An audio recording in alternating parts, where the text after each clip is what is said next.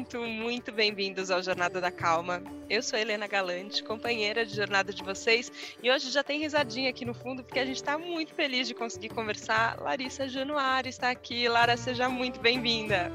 Eu tô tão feliz que esse dia chegou. Nossa, esse dia chegou. muito honrada de estar aqui com você, né? Você sabe que eu sou mais que fã friend, então Fuzzy Friends, eu vou dizer que a gente deve compartilhar para as pessoas que a gente está com dificuldade de se encontrar, então a gente conseguiu combinar um, um encontro profissional para a gente conseguir pelo menos se falar.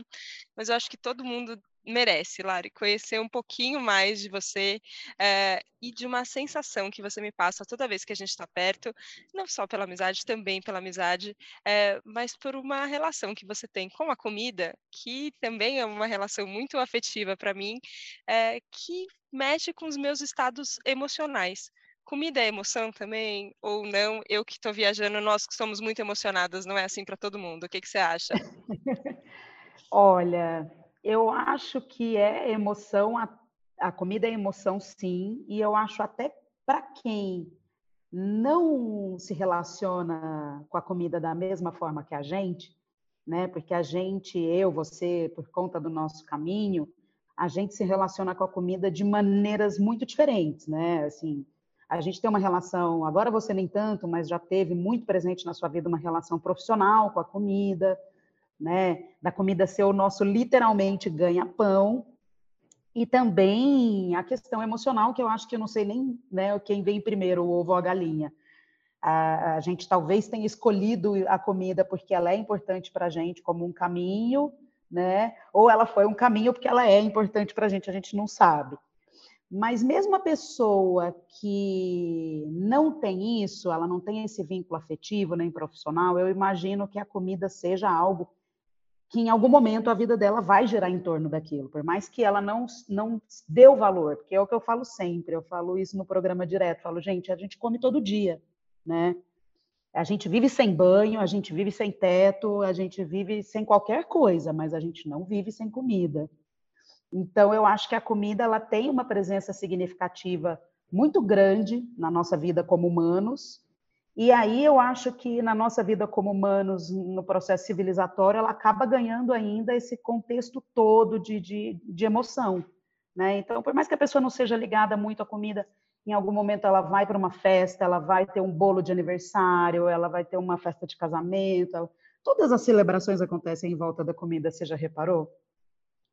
Nossa, e para mim só tem, parece que só tem cara de celebração mesmo quando tem comida e comida boa, assim. Mas sabe que você citou do, do programa, é, e eu, várias vezes acontece isso aqui, Larissa, eu, jornalista, falho na emoção e esqueço de falar o currículo de todos os entrevistados, acontece. Mas você citou o programa e eu acho que o Jantar o Quê tem uma coisa muito legal de ser de ser essa coisa que está muito próxima, quase da obrigação, entre aspas, do dia a dia, porque é isso que você falou, a gente precisa de comida para viver, então a gente tem que comer, é, só que você convida a gente a fazer isso de um outro jeito, que você fala, tá bom, então já que a gente vai ter que fazer alguma coisa aqui para jantar, o que, que a gente pode fazer? É, você percebe, por conta do programa, assim, que é que é uma coisa que às vezes gera ansiedade nas pessoas ou um desconforto de abrir a geladeira e falar, não sei, realmente não sei o que fazer nem por onde começar.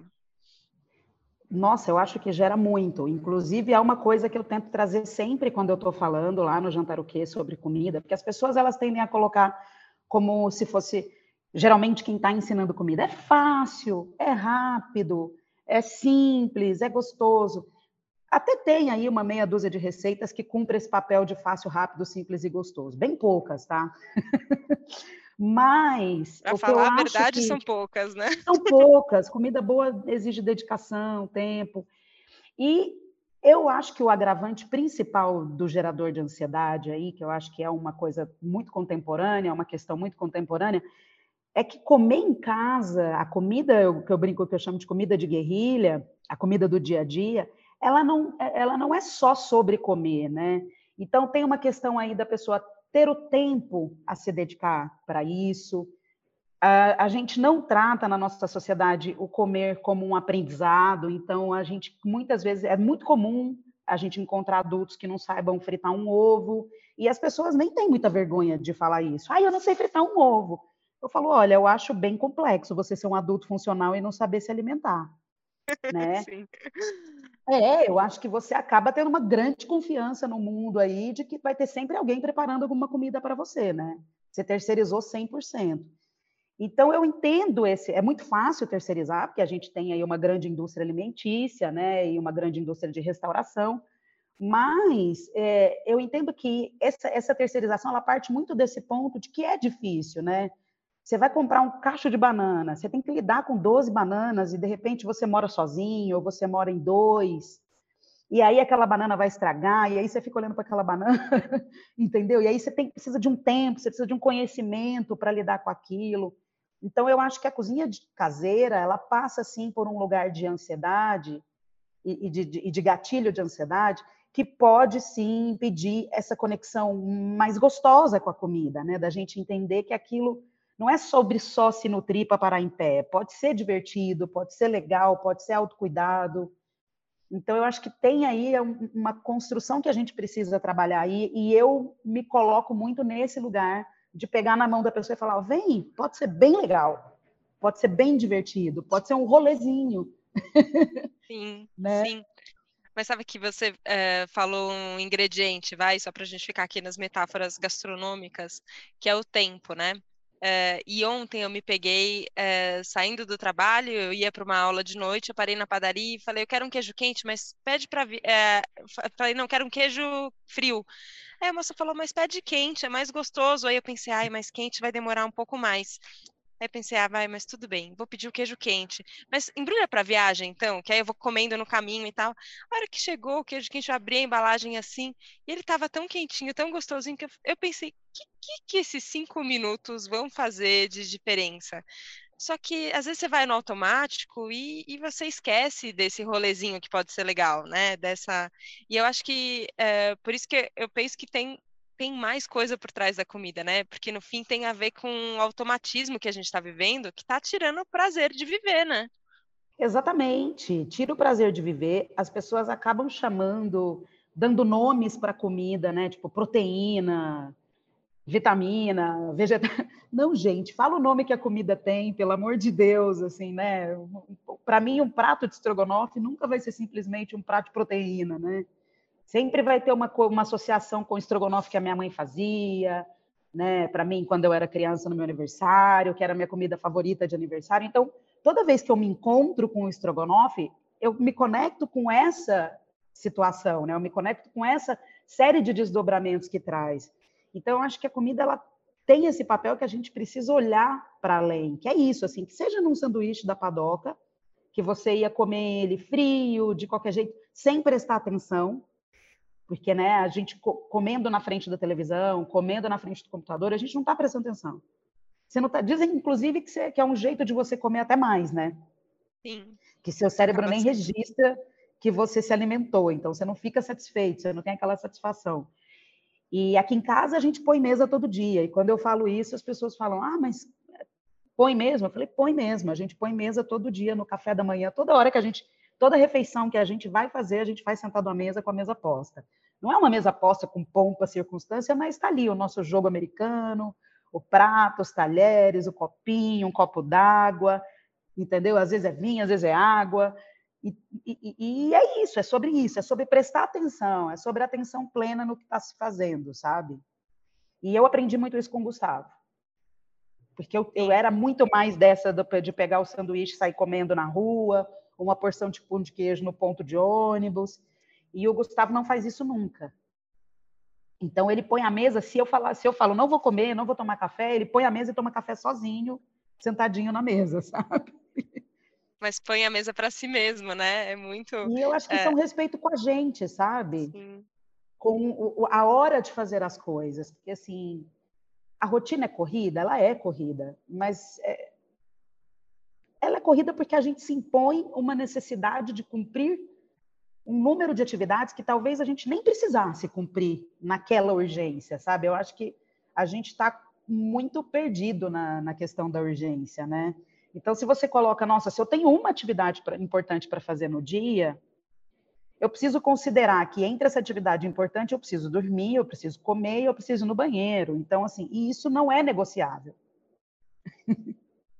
né? Sim, sim. Mas a gente, é, eu, eu pelo menos me vejo muito nisso, assim, é, e eu acabo sempre tendo uma lição de casa quando eu quando eu venho fazer o Jornada da Calma e quando eu escuto o Jornada da Calma depois, porque muitas vezes eu me escuto escutando os entrevistados falo, meu Deus, estou vivendo tudo errado. Tem outro jeito de viver. Acho que eu estou trocando os pés pelas mãos total, assim, estou vivendo errado, não é possível viver desse jeito, com essa quantidade de compromissos que, que a gente se impõe.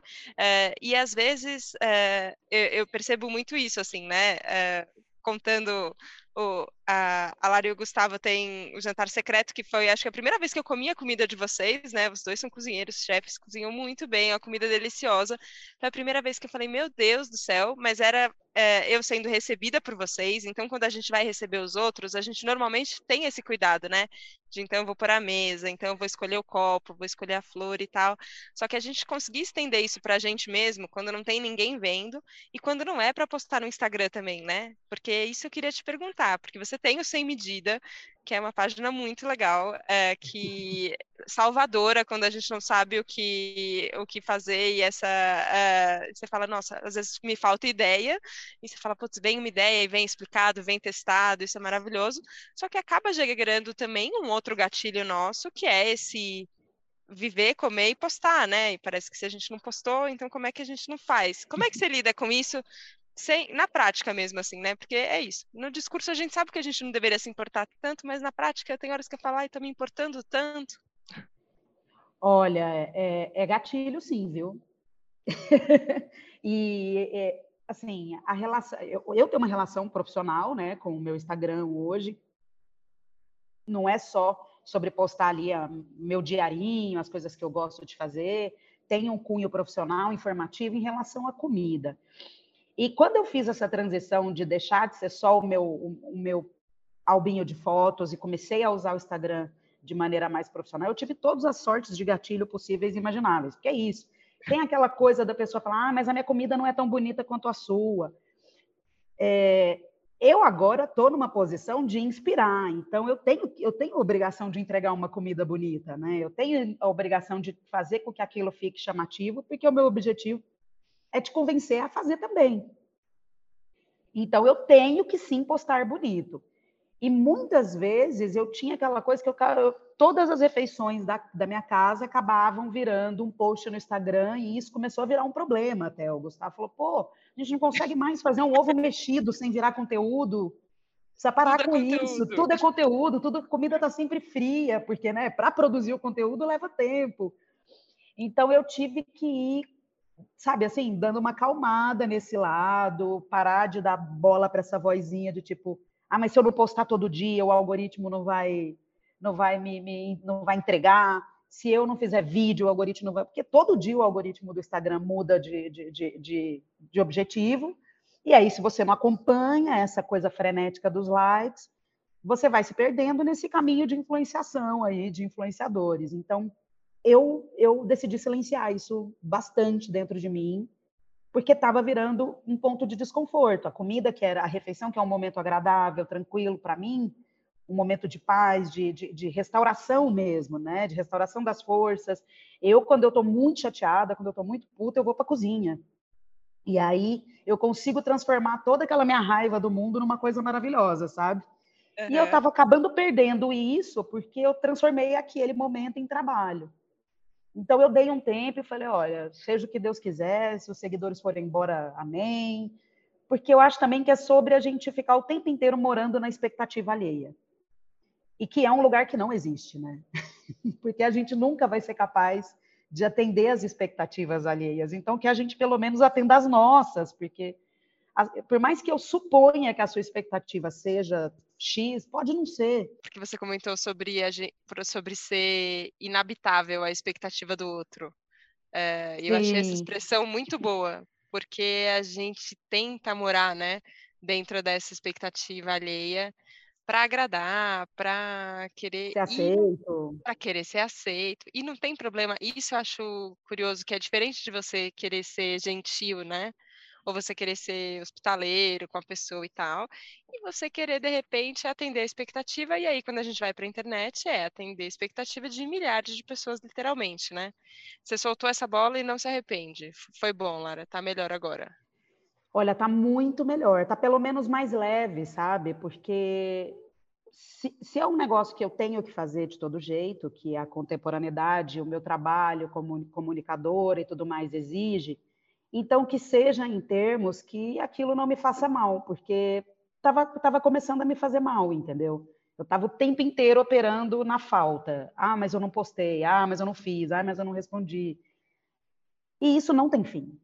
Porque eu fico imaginando que, assim, no lugar que eu tô é um lugar bem pequeno, né? Eu não tenho nem 100 mil seguidores, é, não é um alcance, não, não é esse tanto de pessoas. Eu fico imaginando, por exemplo, a Paola Carosella. Imagina se ela, se ela for pensar em corresponder à vontade dos milhares e milhares e milhares e milhares de seguidores. E, e é isso, e as pessoas, elas vão também, a relação das pessoas na internet, a relação, as relações interpessoais na internet, elas ganham outros contornos, inclusive de, de, de, etiqueta, né? Eu vejo muitas vezes que as pessoas elas colocam num lugar na internet que na vida elas não fariam. Eu sempre me faço essa pergunta quando eu recebo um comentário assim. Não chega nem ser ofensivo, porque graças a Deus haters eu não tenho, mas assim, quando as pessoas vêm assim num tom tipo eu detesto isso, não sei o que, não sei o que, não sei o que, não sei o que você postou, sei lá, uma receita com alho. Eu detesto alho, eu acho nojento, e você faz tudo com alho, blá, blá, blá, blá, blá, blá não sei o quê, não sei o quê. Aí, tipo, tá, então, na vida você faria isso? Alguém tá lá comendo seu macarrão alho e óleo no restaurante, você ia chegar perto dessa pessoa e falar, eu detesto alho, não, sei lá. não ia, né? É, é Esperamos é, tipo, que não, né? Você posta uma roupa, ai, achei gorda, ai, achei feia, ai, sabe assim? As pessoas naturalizam os comportamentos nas redes sociais que na vida elas não se permitiriam ter.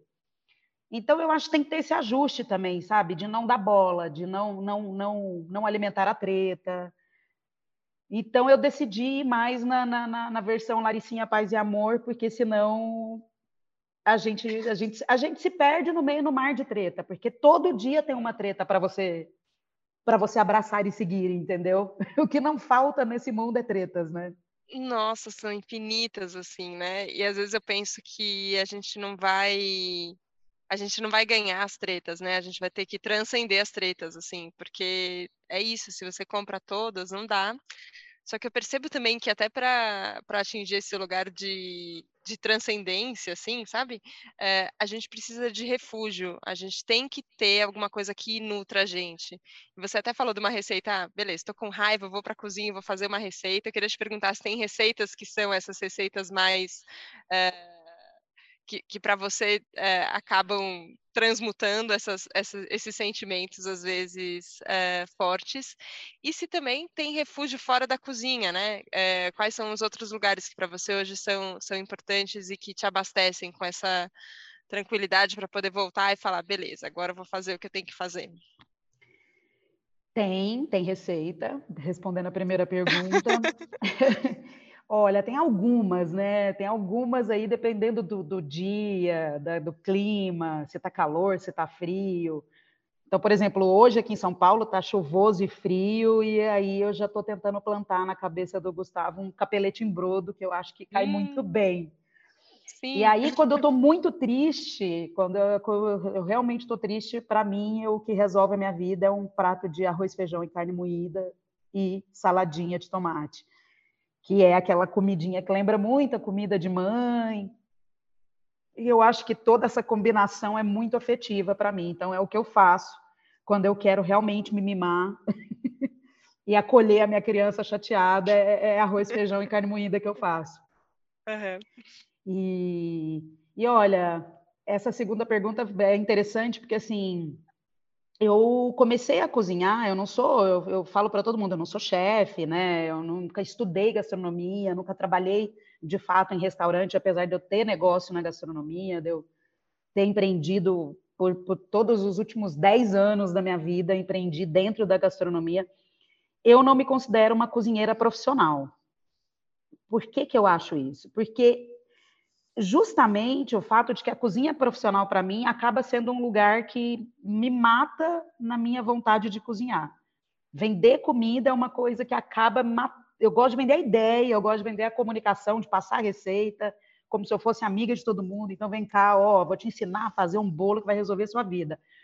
Mas o lance de vender a comida é uma coisa completamente diferente. Eu entendo que vender comida não é a mesma coisa que que cozinhar por amor. Eu acho que a maioria das pessoas acabam confundindo um pouco isso.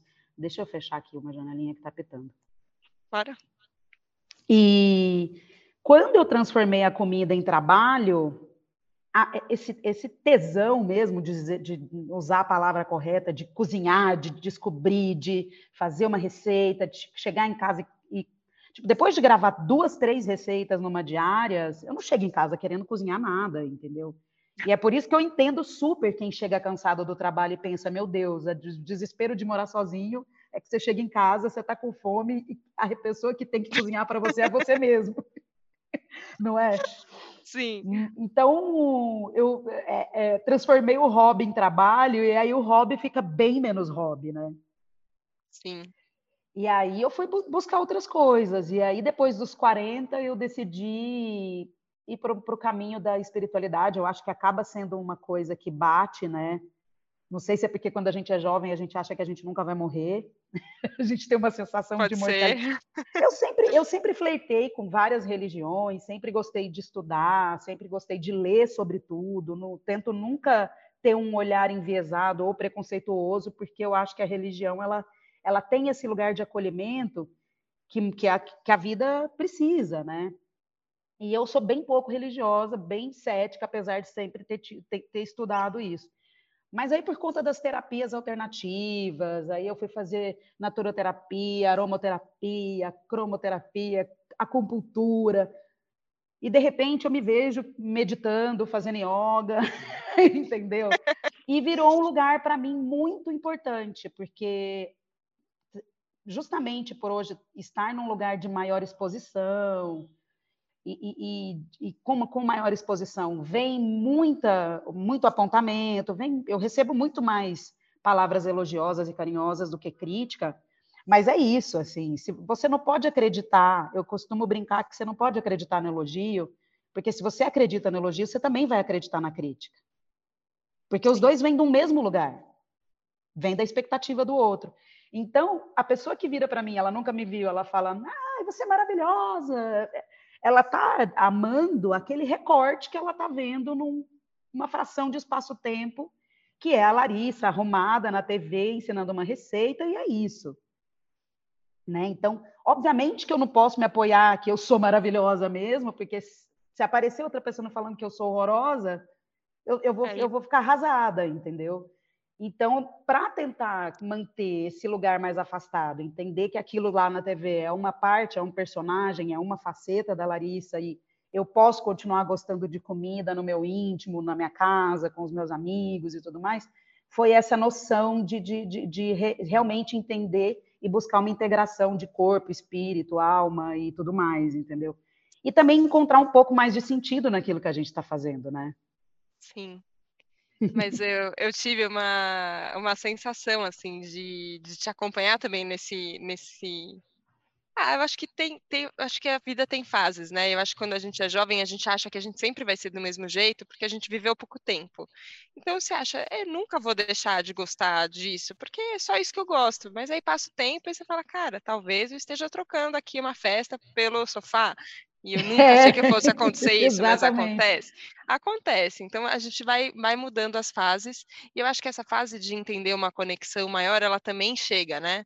É. É, em que você começa a entender que não é só seu corpo, é, que tem uma coisa que ela é mais sutil, que ela é mais sensível, assim, que você fala, nossa, por que, que é que às vezes não é só a tristeza, né?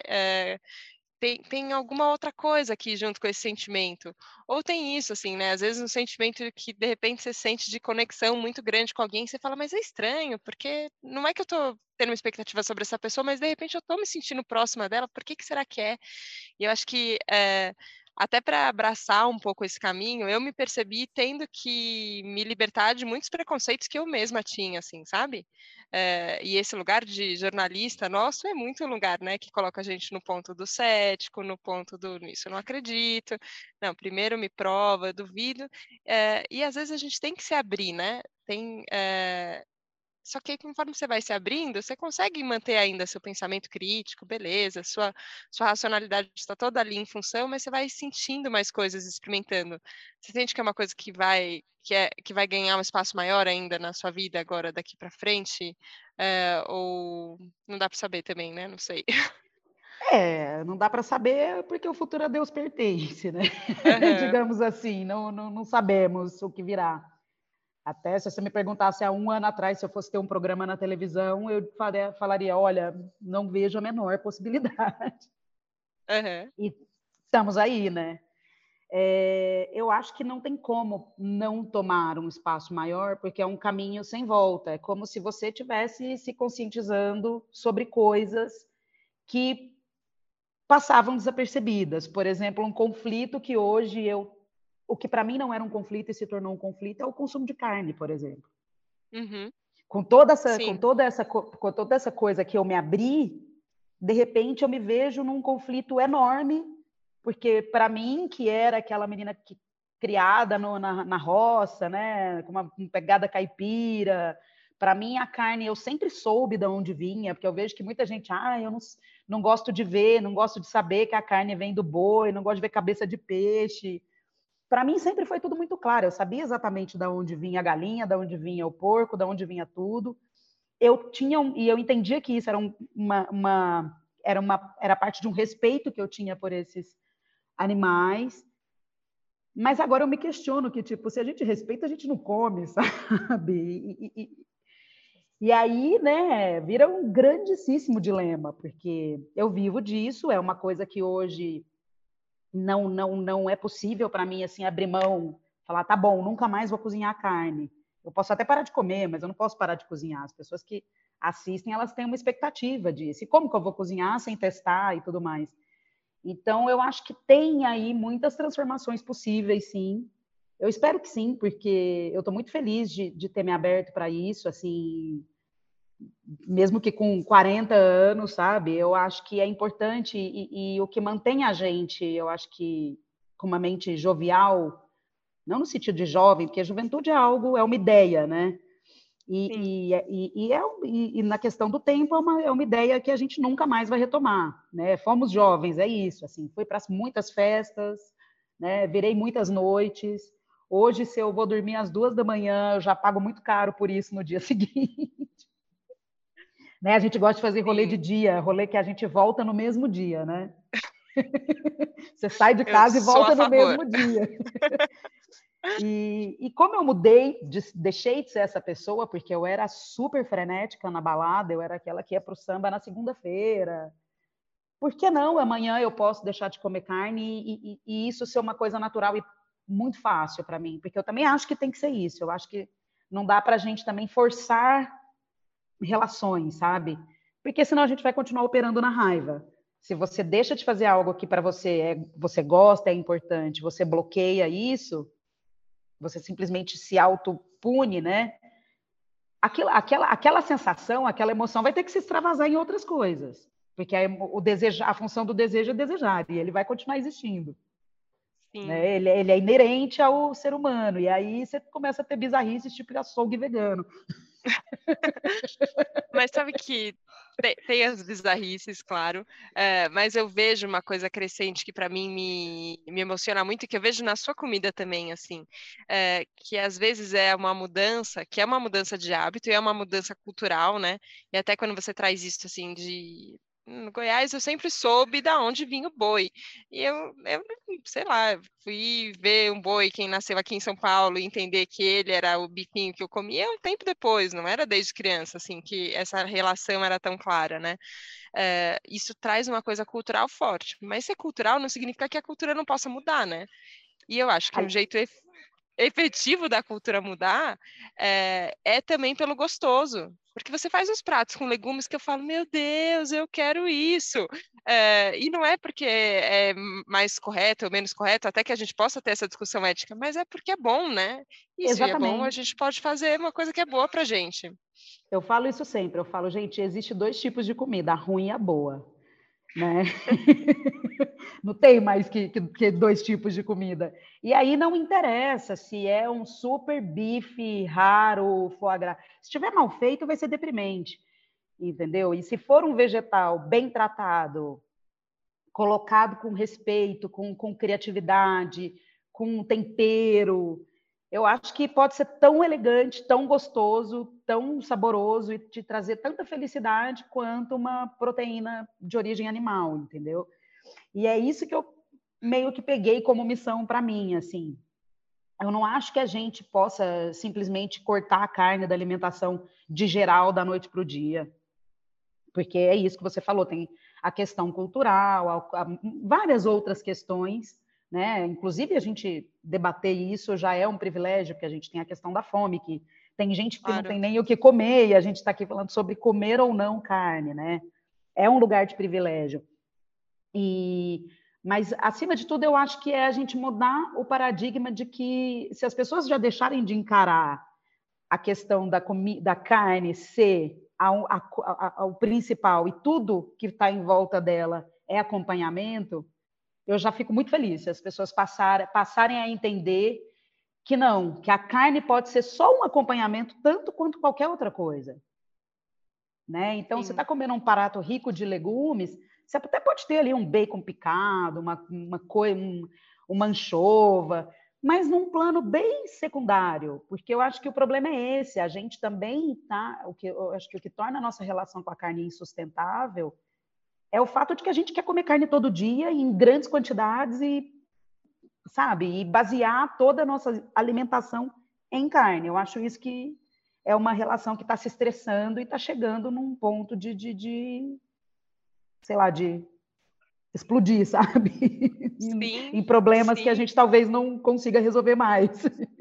E acho que em breve, assim, acho que eu ia falar daqui cinco anos, talvez se a gente tivesse a conversa, a gente já vai ter pensado, evoluído muito, mas acho que talvez até antes disso, assim, né? Talvez daqui a um ano a gente já pense sobre isso diferente.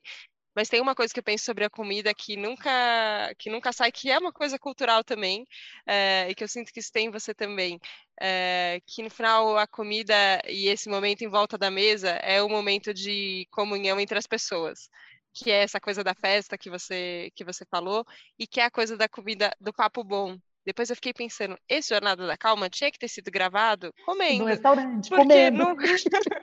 porque esse, uma conversa boa pede também. Parece que a gente se abre às vezes para uma conversa a mais. Tem muitas conversas difíceis que eu já tive que ter na vida que eu que eu tive que comer um brigadeiro no meio do caminho. E parece que o açúcar dá uma adoçada na gente e a gente consegue se abrir mais, assim. É, e isso eu acho legal da gente não perder, né? Que isso eu acho que é muito humano, da gente usar a comida como esse fator de, de acesso aos outros também, né? De ficar junto e democratizar esse acesso, né? Que todo mundo possa ter é, opção de escolha mesmo, assim, né? E fartura. Eu acho que isso é, ah, é o que a gente que... quer trabalhar, né? Eu acho que isso é essencial e acho que, para mim, isso não, não é negociável, sabe? A questão afetiva, a questão celebra... Eh, da celebração em torno da mesa, das, das, festas, ou mesmo de quando você quer encontrar um amigo. A, a, nós brasileiros, a gente gosta disso, né? A gente marca encontro, um encontro rápido, a gente marca num café. Então, a gente vai comer um café com bolinho. Quando a gente quer agradar, a gente oferece uma comida para a pessoa na nossa casa. Né? Quando a gente quer acolher, a gente oferece uma sopa para um amigo que está doente. Então, assim, eu acho que tem toda uma carga emotiva que a gente carrega na comida e que eu acho muito positiva. Eu acho que não, que pelo, não faz mal, entendeu? Então, eu espero Sim. que a gente nunca perca isso, que a gente mude aí a, a, forma como a gente se relaciona do ponto de vista de sustentabilidade, mas que a gente nunca perca essa relação bacana e amorosa que a comida dá de brinde, né? Além de ser gostoso, que é o que eu falei, a única atividade doméstica que no final tem um prêmio né? Porque você lava um banheiro, você ganha de presente um banheiro para sujar de novo. Só isso. Agora, a comida, não. Você vai lá, investe um tempo e no final você ganha um prêmio. Então, assim, eu falo para as pessoas, aprende, porque vale a pena. Tenta aprender ah. pelo menos aí os seus quatro pratos favoritos, os seus cinco pratos favoritos, para você saber se virar e se agradar. Porque eu acho que isso é essencial. Você ter essa capacidade, entendeu? De chegar na sua casa e falar: nossa, hoje eu vou fazer algo gostoso para mim e vai ser legal e eu vou me agradar e vai ser bom e vou ter muita serotonina e vou dormir quentinho, sabe? Sim, sim. Ai, Lari, obrigada. É, acho que eu estava sentindo falta, eu tinha te falado quando eu convidei aqui para Jornada, que eu estava sentindo falta da gente trazer, às vezes, a conversa para o muito concreto, que contempla o sutil, que contempla o espiritual, que contempla o ético, que contempla todos os questionamentos, mas, no fim, é esse presente quentinho, gostoso que a gente coloca literalmente para dentro da gente, assim. Então, queria te agradecer demais pela presença aqui no Jornada da Calma e que a gente consiga se encontrar para comer juntas em Pelo breve, amor então, de Deus! Por favor! Socorro, Deus! Como diria o meme.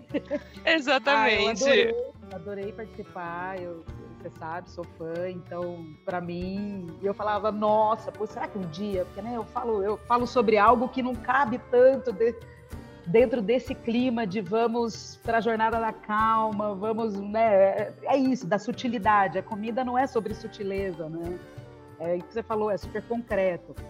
Mas eu acho que ela envolve, como todo mundo encarnado tem que comer, eu acho que é uma reflexão é. válida e eu acho que a gente não, tem que trabalhar, tem que falar mais sobre isso, sabe? Para a gente não ficar no, nesse lugar da culpa, nesse lugar da, sabe? De, de tornar a comida um, sempre um grande problema, uma grande questão. Eu acho que ela pode ser uma grande aliada na nossa trajetória sobre a Terra e eu, eu pelo menos, encaro assim e para mim tem sido. E aí o que eu tento fazer é compartilhar isso ao máximo possível com as pessoas que estão próximas a mim. Hum, obrigada, é obrigada por adorei. isso, meu amor. Obrigada, adorei também. Obrigada a você que esteve aqui junto nessa mesa farta que ninguém comeu nada junto, mas a gente estava junto partilhando, é, acho que do mesmo tempo, espaço e emoção e afeto envolvendo a comida. Que, que prazer. Obrigada por sentar aqui com a gente então nessa segunda-feira e a gente se vê na próxima segunda, no próximo Jornada da Calma. Um beijo. Tchau, tchau.